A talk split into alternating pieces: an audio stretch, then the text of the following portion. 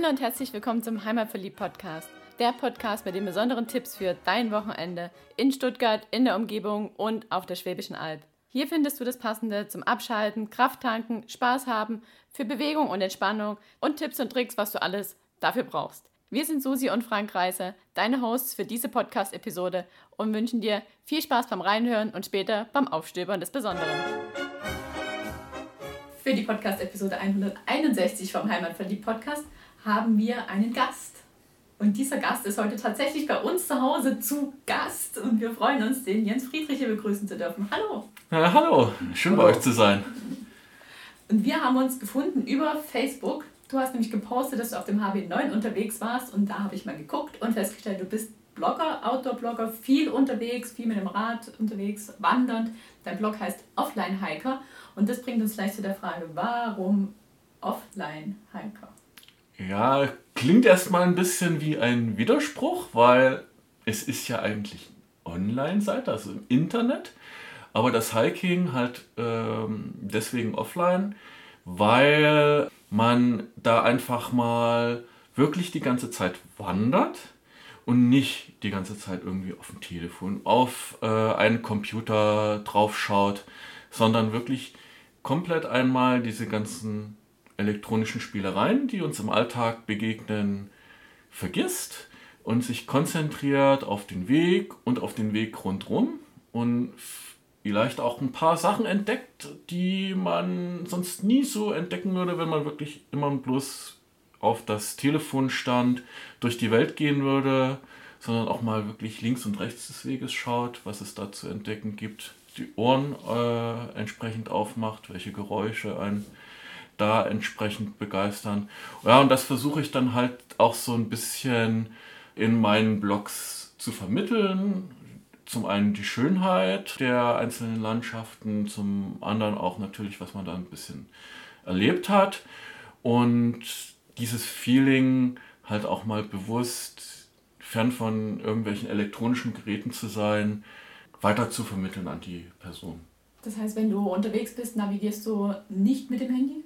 Navigiere ich nicht mit dem Handy. Also es ist schon so, dass ich zwar vorher die Strecken plane, aber das eigentlich nur zur Sicherheit habe. Also ich habe im Prinzip eine, eine, Uhr, wo ein eingebautes äh, Navigationssystem drin ist. Aber die Wege sind eigentlich immer relativ gut ausgezeichnet, sodass man da auch ganz gut ohne irgendwelche technischen Spielereien oder ähm, auch mal äh, ohne Karten zurechtkommt und wirklich das nur als Backup halt mal noch hat, dass man sich nicht komplett verläuft bei solchen Sachen. Hm.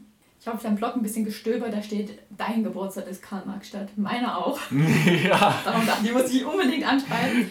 Wie kommt denn jetzt jemand aus Karl-Marx-Stadt, der jetzt seit ein paar Jahren in Stuttgart wohnt, auf die Idee, auf einem Schwäbische Alb-Hauptwanderweg zu wandern? Das war mehr oder weniger historisch begründet. Also ich habe bevor ich nach Stuttgart gezogen bin, habe ich in Hannover gewohnt und äh, ein Laufkumpel, der hatte mir damals erzählt, äh, du, ich bin öfter mal im Harz, ich mache da bei dieser Harzer Wandernadel mit. Und dann habe ich gesagt, okay, ich mir das mal ein bisschen im Internet an, belese mich dann mal ein bisschen und fand das System ganz toll, dass man da auch mal nicht nur so die touristischen Spots kennenlernt, sondern auch mal ganz tolle, interessante Ecken die nicht so überlaufen sind und nicht so bekannt sind, sondern eher von den Einheimischen bekannt.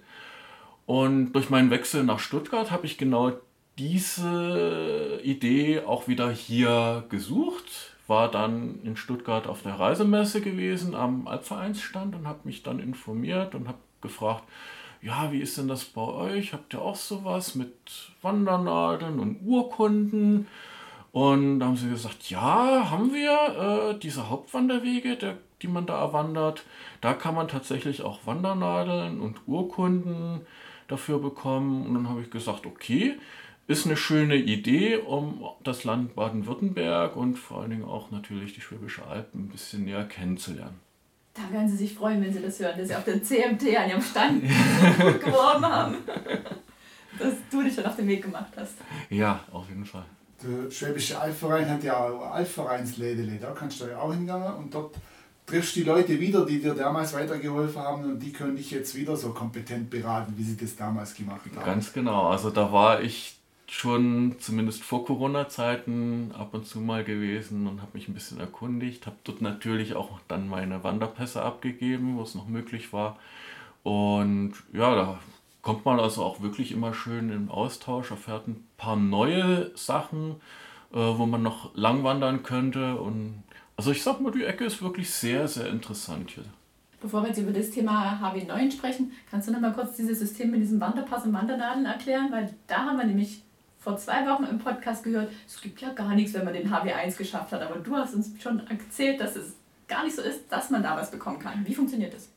Ja, das funktioniert also folgendermaßen und zwar im Lädle beziehungsweise mittlerweile auch äh, im Online-Shop gibt es einen sogenannten Wanderpass, der sehr neutral gehalten ist und den kann man dann für jeden Hauptwanderweg einsetzen. Ist einfach so, man sucht sich irgendwelche Etappen dann einfach raus, je nachdem wie lange man gehen möchte, 20, 30 Kilometer oder kürzer und lässt sich dann von dem Wanderweg im Ziel entsprechend im Wanderpass bestätigen, dass man diese Etappe gegangen ist. Das kann eine Unterkunft sein, das kann eine Gaststätte sein. Corona-bedingt zurzeit gehe ich eher in die Bäckereien und in die Metzgereien und lasse mir die Sachen dort bestätigen. Und wenn man dann einen Wanderweg absolviert hat, einmal komplett, dann gibt man den entweder im Lädler ab oder schickt den dann ein. Und gegen einen kleinen Obolus bekommt man dann entsprechend die Wandernadel, eine Urkunde. Und wenn man sogar möchte, kann man sich auch dieses Wegeabzeichen äh, gegen den kleinen zusätzlichen Obolus äh, entsprechend auch mit nach Hause holen. Ich habe bei mir da so eine schöne Tür, wo ich die jetzt alle entsprechend sammeln kann und aufhängen kann. Und die Wandernadeln sind bei mir dann in so einem Medaillenkasten gelandet. Hört sich doch schick an. Könnten wir auch mal machen können, wir da, können wir da den Boden fließen mit oder so? Ja, es muss dafür so viel wandern, dass im Boden fließen kann. Meinst du Absteckkammer, oder? Gut, kommen wir mal zu deinem Heuberg-Allgäu-Weg, wie er ja mit vollem Namen heißt, der Hauptwanderweg 9 des Schwäbischen Albvereins. Wo führt der denn lang? Der geht von Speichingen entlang äh, des Bodensees ein Stück und endet dann auf dem Schwarzengrad in Hüstenberg Württembergs im Allgäu. Im Allgäu mit wie viel Höhe? 1118 Höhenmeter. Also auf jeden Fall bist du da ziemlich viel Höhenmeter gelaufen, weil von Speichingen gehst du erstmal den Berg hoch. Ganz genau. Da geht es erstmal, also bis zum bis zur Dreifaltigkeitskirche geht es erstmal gleich richtig schön steilberg nach oben. Und dann Richtung Klipperneck genau. und dann Richtung Mahlstätte, Kraftstein, und dann runter Richtung Lendinge und dann von dort aus Richtung Bodensee. Ganz genau. Und wie viele Kilometer sind es in Summe? Der Weg ist insgesamt 182 Kilometer lang. Und in wie viele Etappen teilt man den am geschicktesten auf? Das kommt drauf an, wie lang man laufen möchte und wie sportlich man unterwegs ist. Ich bin jetzt ein bisschen sportlicher unterwegs gewesen und habe dann so zwischen 20 und 30 Kilometern pro Etappe genutzt und das waren dann insgesamt acht Etappen. Und dann hast du uns ja schon im Vorgespräch verraten, du bist den gar nicht am Stück gelaufen, sondern du hast es tatsächlich geschafft, von Stuttgart aus immer den Etappenstart zu erreichen und vom Ziel wieder nach Hause zu kommen. Wie geht es? an, an, einem Tag. An einem Tag, ganz genau. Äh, das geht mit ein bisschen Selbstdisziplin, die man da auch dazu braucht. Das heißt, je nachdem, wo der Start- und Zielpunkt gewesen sind, äh, ist, beziehungsweise wo ja auch die Verkehrsanbindung von den öffentlichen Verkehrsmitteln, sprich Zug oder Bus, entsprechend günstig oder ungünstig ist, geht es da auch schon mal früh um vier aus dem Bett, äh, um ordentlich noch frühstücken zu gehen. Dann einmal zum Zug am Hauptbahnhof und dann konnte man erstmal so locker zwei Stunden noch ein bisschen im Zug entspannt dösen, musste sich nicht den Stress machen, auf der Autobahn oder irgendwo durch die Städte sich zu quälen und an jeder Ampel, in jedem Stau zu stehen. Und ist dann eigentlich auch ganz entspannt am Startort angekommen. Und manchmal habe ich es dann auch so gemacht, wenn die Verkehrs Verbindung ein bisschen ungünstiger am Startpunkt war, habe ich die Richtung einfach umgedreht und den Zielort zum Startpunkt gemacht und den Startpunkt dann zum Zielpunkt und bin dann abends einfach wieder äh, ganz entspannt nach Hause gefahren. Also kann man den HW9 in beide Richtungen laufen, von der Ausschilderung her? Den kann man in beide Richtungen laufen. Also der ist wirklich ziemlich gut äh, in beide Richtungen ausgeschildert. Eine kleine Ecke gibt es, die nicht ganz so gut ausgeschildert ist. Das ist dann unten in der Nähe von Friedrichshafen, so dort wo Airbus ist. Aber ist auch kein Problem, wenn man mal noch eine Karte dabei hat oder sag ich mal GPS-Koordinaten. Äh, und es gibt natürlich auch immer die Möglichkeit, beim Schwäbischen Albverein den Kummerkasten zu kontaktieren und die Leute darauf hinzuweisen und dann geben die das entsprechend an die jeweiligen Ortsvereine weiter und die optimieren dann die Ausschilderung wieder. Apropos Schwäbischer Albverein, der Turm auf dem Schwarzen Grat, ist das ein Albvereinsturm? Das ist tatsächlich ein Albvereinsturm. Corona-bedingt durfte man leider nicht rauf. Aber ich habe ganz zufällig da oben einen Kollegen vom Albverein getroffen. Der hatte dort gerade äh, mal kontrolliert und ja, hat halt auch gesagt, die Leute halten sich dann halt auch nicht an Abstand und an Maske dran und deswegen ist es halt so, dass die meisten Aussichtstürme derzeit leider geschlossen sind. Aber es gibt ja noch einen weiteren Hauptwanderweg, den HW5, der auch sein Ziel am Schwarzen Grat hat. Und ich hoffe, wenn ich dann mal dort sein werde, dass dann auch wieder der Aussichtsturm geöffnet hat und man das schöne Panorama genießen kann, was so in den Literatur versprochen wird, sprich äh, Alpenpanorama, Bodensee, das soll man da von da oben sehr gut sehen können. Das hast du ja auch schon vom Ober, wenn du losgelaufen bist, so Klipperneck, so die Ecke, von dort aus sieht man auch schon schön in die Berge. Ja, wenn man schönes Wetter hat. Wenn es ein bisschen diesig ist, sprich ein bisschen neblig, dann hat man weniger die Aussicht, aber wenn man dann so mehr Richtung Allgäu kommt, da ist es auch nicht mehr ganz so schlimm vom Wetter her. Da hat man wirklich teilweise richtig schönes Alpenpanorama. Also wirklich die, die ganzen schweizerischen, deutschen und österreichischen Alpen kann man da bei guter Sicht richtig erleben. Apropos Wetter, wie war das Wetter? Naja, das Wetter war ein bisschen abenteuerlich, muss ich sagen. Ich hatte zwar sehr sonniges Wetter größtenteils oder maximal bewölktes Wetter, aber ich bin das Ganze im Februar gelaufen und da war es teilweise wirklich sehr abenteuerlich, noch durch die ganzen Schneewehen zu gehen. Hat man dann auch gesehen, also wirklich bis zu den Knien ist man dann teilweise im Schnee versunken, beziehungsweise man hat den Weg dann auch sich erstmal über die Felder suchen müssen, weil der Weg einfach auch zugeweht äh, war. Also das war dann schon wie so ein kleines Mikroabenteuer gewesen.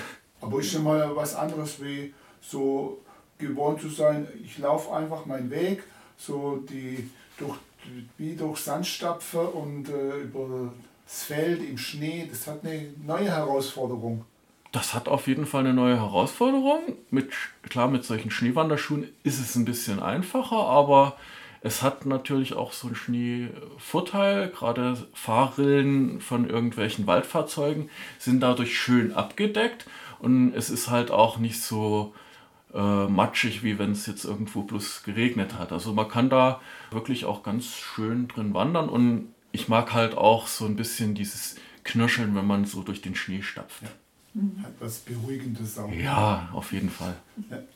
Und nach 30 Kilometern durch den Schneestappen ist dann auch die Heimfahrt bestimmt nicht lang genug, weil man dann eh total müde ist, oder? Ja, also es ist schon noch äh, eine größere Herausforderung tatsächlich. Also man kommt nicht ganz so schnell vorwärts, wie wenn man jetzt keinen Schnee liegen hat. Also selbst auf den guten Forstwegen, wenn da einmal wirklich der Schnee knietief ist, dann kommt man da nicht so sehr schnell voran. Aber es hat trotzdem sehr, sehr viel Spaß gemacht und es ist mal eine andere Erfahrung. Und man sieht halt auch die Landschaft mal zu einer anderen Jahreszeit. Also nicht bloß immer im Sommer, früher, wenn alles grün ist, sondern auch mal wirklich so dieses winterlich kühle, so auch so die beschneiten Bäume und so. Das ist, kann auch ganz spannend sein. Also würdest du es wieder machen? Ich würde das auf jeden Fall wieder machen. Vielleicht jetzt nicht unbedingt, äh, muss es jetzt nicht unbedingt bis knietief wieder sein, aber durch den Schnee zu wandern hat auf jeden Fall was. Was hattest du an Ausrüstung dabei? Also zu übernachten hast du ja sicherlich nichts dabei gehabt, brauchtest du ja nicht, aber gerade für eine Winterwanderung hat man ja auch noch andere Sachen an Bord und an. Und ja, also ich habe natürlich auch wieder das Zwiebelprinzip genutzt. Äh, Im Prinzip so mindestens so drei Lagen übereinander gezogen. Es dann natürlich äh, mal ein bisschen geschneit hat oder ein bisschen sehr windig war, äh, ist auch nochmal die, die Windjacke mit dazugekommen. Aber sonst wirklich Untershirt, ein Langarmshirt drüber, eine Fließjacke hat meistens immer gereicht. Und ansonsten mein Tagesrucksack mit einer Trinkblase von zweieinhalb, drei Liter mal gut gefüllt gehabt. Und sonst Essen halt immer selber mit dabei gehabt, sprich ein paar Kekse, ein paar Äpfel, ein Schokoriegel, solche Sachen. Also da kann man sich bei solchen längeren und auch ein bisschen anstrengenden Touren mal die ein oder andere Süßigkeit gönnen, die man sich so, wenn man nur zu Hause sitzt, vielleicht nicht gönnt. Und was hast du für Schuhe an? Auf jeden Fall Wanderschuhe mit einem ordentlichen Profil. Es gibt teilweise auch Strecken, die dann äh, Abschnitte, die auf Asphalt ein paar Kilometer gehen. Da könnte man dann auch durchaus mal auf äh, flache Wanderschuhe im Sommer wechseln. Aber generell äh, Wanderschuhe, da kann ich am besten dann darin gehen und dann sitzt man äh, auch stabil drin. Also hat am Abend eigentlich keine Blasen oder sowas, was man dann bei, bei flachen Schulen eben nicht so hat, weil man dann doch ein bisschen hin und her kippt bei ein bisschen unwegsamerem Gelände. Und was für Socken? Hast du da bestimmte oder bist du da total Mm, flexibel? Ich habe da meine Wandersocken, die so ein bisschen dicker sind. Äh, ansonsten haben eigentlich die Wanderschuhe immer ausgereicht von der, von der Wärmeisolierung her. Klar, Le- Leder isoliert halt ganz gut auch so die Kälte. Und ja, wo es ein bisschen, bisschen höher der Schnee war, der ist dann auch mal in die Schuhe natürlich ein bisschen reingegangen, aber das hat man sich dann wieder entsprechend trocken gelaufen. Und jetzt zwischen Socken und Shirt, was hast du für Hosen an? Eine ganz normale Wanderhose und ein bisschen, ja, eine lange Unterhose dann drunter gezogen. Also mehr braucht es da eigentlich auch nicht. Es war von Temperatur und von der Wärmeisolierung her war es ganz gut. Und äh, dadurch, dass man auch wirklich immer in Bewegung ist, ja, ist man eigentlich auch immer aufgeheizt. Das ist ja gerade im Winter so die Krux in Bewegung, brauchst eigentlich gar nicht so viel Klamotten, aber komm, bleibst mal stehen, wird's kalt. Das stimmt natürlich, aber ähm, ich sag mal, die Wander, gerade Wanderhosen, sind ja auch meistens so ein bisschen imprägniert, sodass sie auch äh, wind- und äh, entsprechend wasserabweisend ein bisschen sind. Hast du auch Wanderstöcke dabei? Da muss ich sagen, die hatte ich nicht mit dabei, äh, bin aber auch ganz ohne äh, ganz gut zurechtgekommen. Also bisher habe ich sie noch nie gebraucht.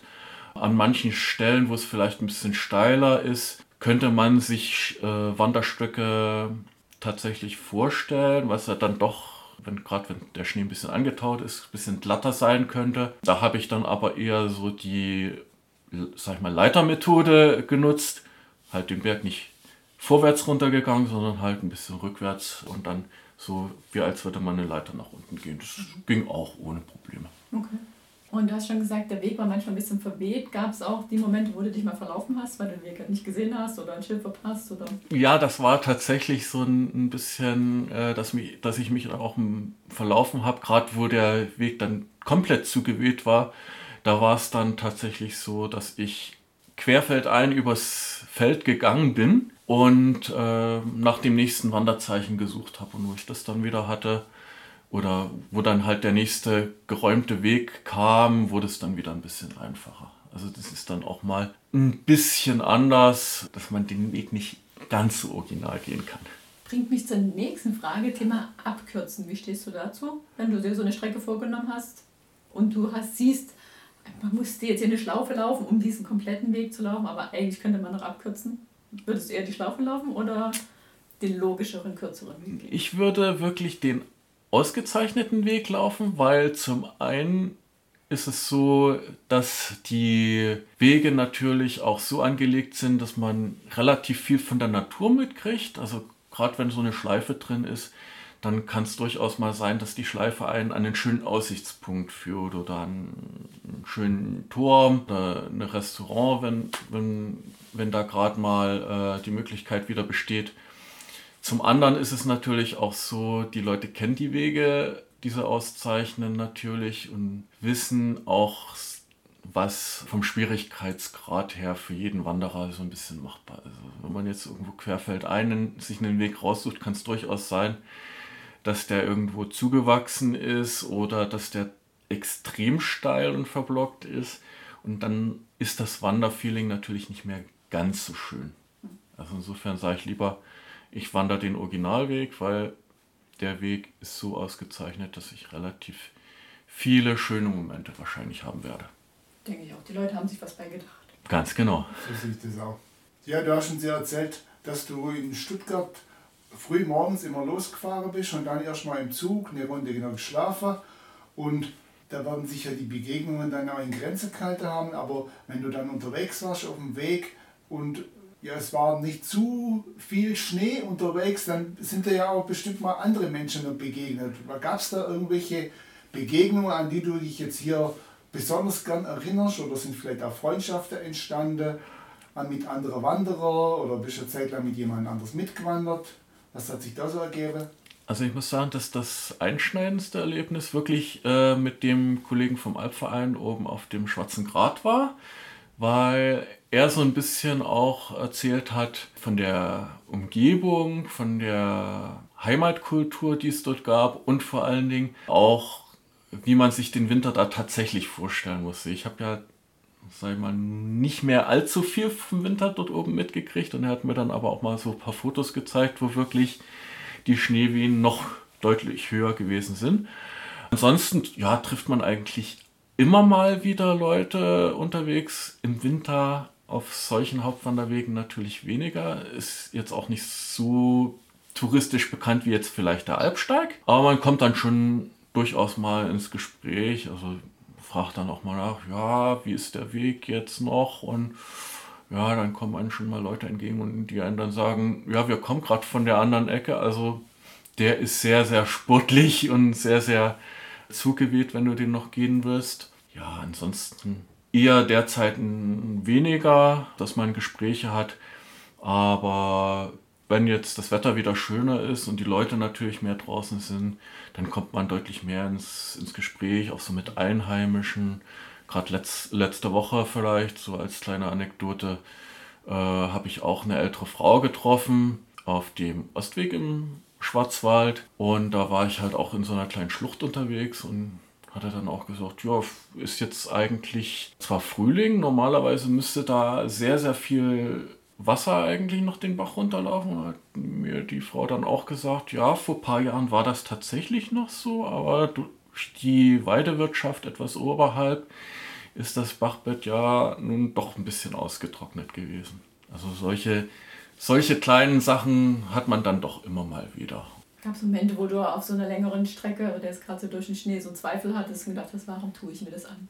Also eigentlich nicht wirklich. Ich habe mir immer gesagt, es kommt auch wieder ein besserer Wegabschnitt dann irgendwann mal, wo du wieder ein bisschen schneller vorwärts kommst und genieß einfach die Natur, die Umgebung, was, was da alles passiert. Und dadurch habe ich eigentlich nie so das Gefühl gehabt, irgendwie, jetzt müsstest du aufgeben, jetzt wird es irgendwie zu anstrengend, sondern es war eigentlich wirklich eher ein, ein, tolles Abenteuer gewesen, so durch den Schnee zu kommen. Also ist es auch immer gelungen, dich wieder selber zu motivieren.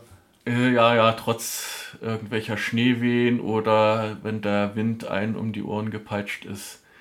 Das war trotzdem ein tolles Abenteuer irgendwie gewesen. Und gab es so ein Belohnungsritual, wenn du dann dein Ziel erreicht hattest? Im Ziel, ja, also mal so eine kleine Kleinigkeit zu essen, die man sich sonst vielleicht nicht gönnt, die auch mal ein paar mehr Kalorien hat. Ansonsten derzeit natürlich nicht so sehr viel möglich, aber wenn es halt wieder möglich ist, so ein Zielbier ist auch mal wieder was ganz Schönes, wenn man das dann wieder im Biergarten trinken kann oder halt einen Schuppen Wein oder eine Kleinigkeit halt irgendwo mal einfach essen kann wieder. Also darauf brenne ich eigentlich auch schon wieder, dass ich mich da hingehend wieder motivieren kann. Und ansonsten ist halt, wie gesagt, auch ein bisschen die Motivation, den Wanderweg zu schaffen und äh, entsprechend dann sich die Abzeichen dann wieder und die Urkunde zu holen. Was ist dein nächster Fernwanderweg, den du gehen möchtest? Also zurzeit habe ich ein paar Fernwanderwege angefangen. Also der HW5, auf dem bin ich schon ein Stück unterwegs gewesen. Der startet in Pforzheim und den habe ich jetzt schon bis Biberach geschafft. Also auch schon ein ordentliches Stück. Dann der Baden-Württemberg-Weg, da bin ich jetzt auch schon im, im Schwarzwald gelandet. Und äh, zurzeit bin ich auch noch so ein bisschen in der Heilbronner Ecke unterwegs. Auch ganz interessant, so Stromberg-Heuchelberg-Ecke. Also da gibt es auch sehr viel dann an Natur zu entdecken. Und ja, mein großes Ziel ist dann irgendwann auch mal natürlich den Alpsteig der Schwäbischen Alb zu machen. Weil den in Schwarzwald, den habe ich da schon tatsächlich geschafft. Mhm. Aber der ist natürlich nochmal was total anderes als der auf der Schwäbischen Alb.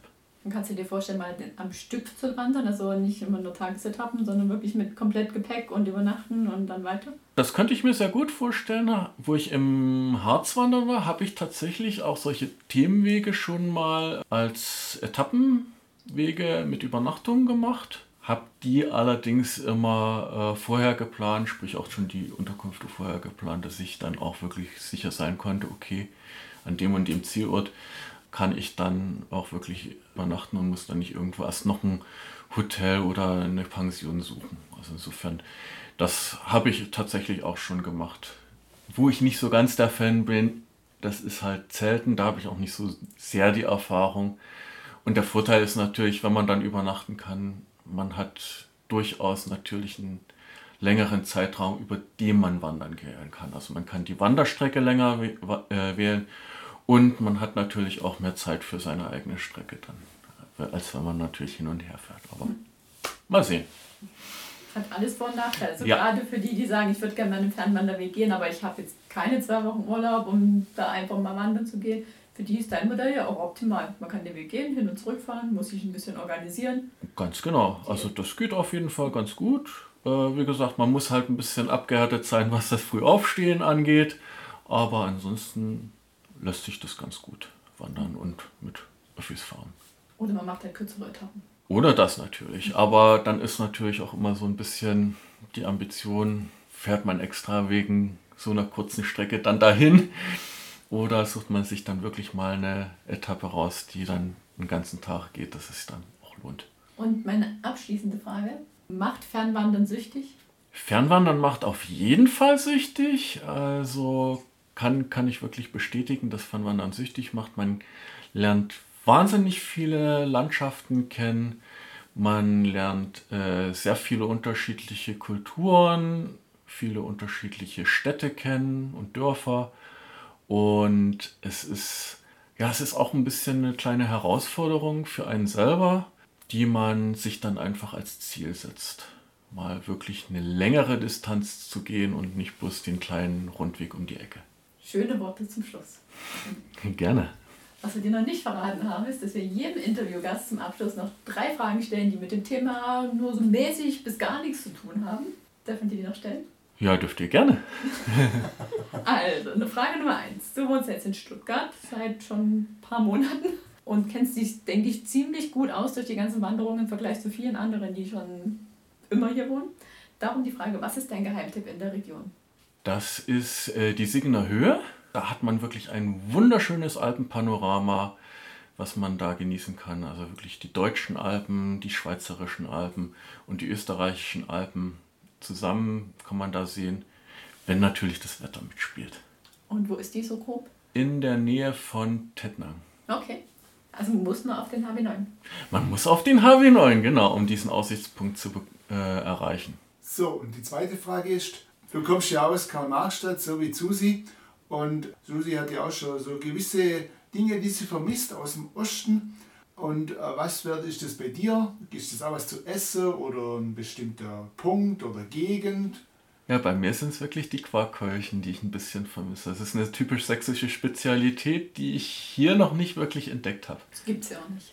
Das kennt man wahrscheinlich hier auch nicht. Nee, erklär mal, was es ist, damit der Frank es auch versteht. Ah, okay. Das sind im Prinzip ist das äh, eine Mischung aus Kartoffelteig, Quark, dann kommen Eier rein, Mehl und ein bisschen Zucker und eine Prise Salz. Das wird dann zu einem Teig vermengt. Und dann werden so kleine ovalförmige ja, wie so, wie so eine Art kleine Schnitzel gemacht und die werden dann in der Pfanne schön goldgelb gebraten und schmecken ganz lecker, entweder mit Zucker bestreut oder ich kenne es auch noch mit Apfelmus. Kenne ich auch. Typische Sache in der Schulkantine. Hört sich gut an. Mhm. Das ist ein Nachtisch. Oder Hauptspeise. Kommt auf die Menge an. Man kann es auch als Hauptspeise tatsächlich essen. Gut, jetzt haben wir einen kleinen Exkurs in den Osten gemacht. Aber jetzt habe ich noch eine Frage, die kannst du vielleicht beantworten. Schauen wir mal. Hast du schon ein schwäbisches Wort hier aufgeschnappt, wo du sagst, das ist mein absolutes aktuelles Lieblingswort? Oh, hoffentlich kann, spreche ich das jetzt richtig aus. Äh, Bepper? Was Beppen? Ein Pepper. Äh, Bepper? Ein Aufpepper. Ja, Ein Aufkleber. Aufkleber, ganz genau. Das war das erste, glaube ich, das erste Wort, was ich hier tatsächlich gelernt habe. Das hatte ich von meinem Hausarzt kennengelernt. Wo hat der dir den Pepper drauf gemacht? Der hat den in meinen Impfpass gemacht. Ah.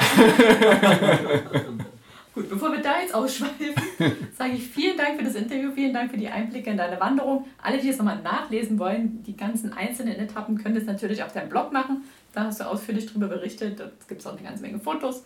Und bei uns im Blog gibt es noch eine kleine Zusammenfassung zu dieser Podcast-Episode und alle Links, wo man dich finden kann. Vielen Dank, schön, dass du heute da warst. Ja, ich bedanke mich ebenfalls bei euch. Dankeschön.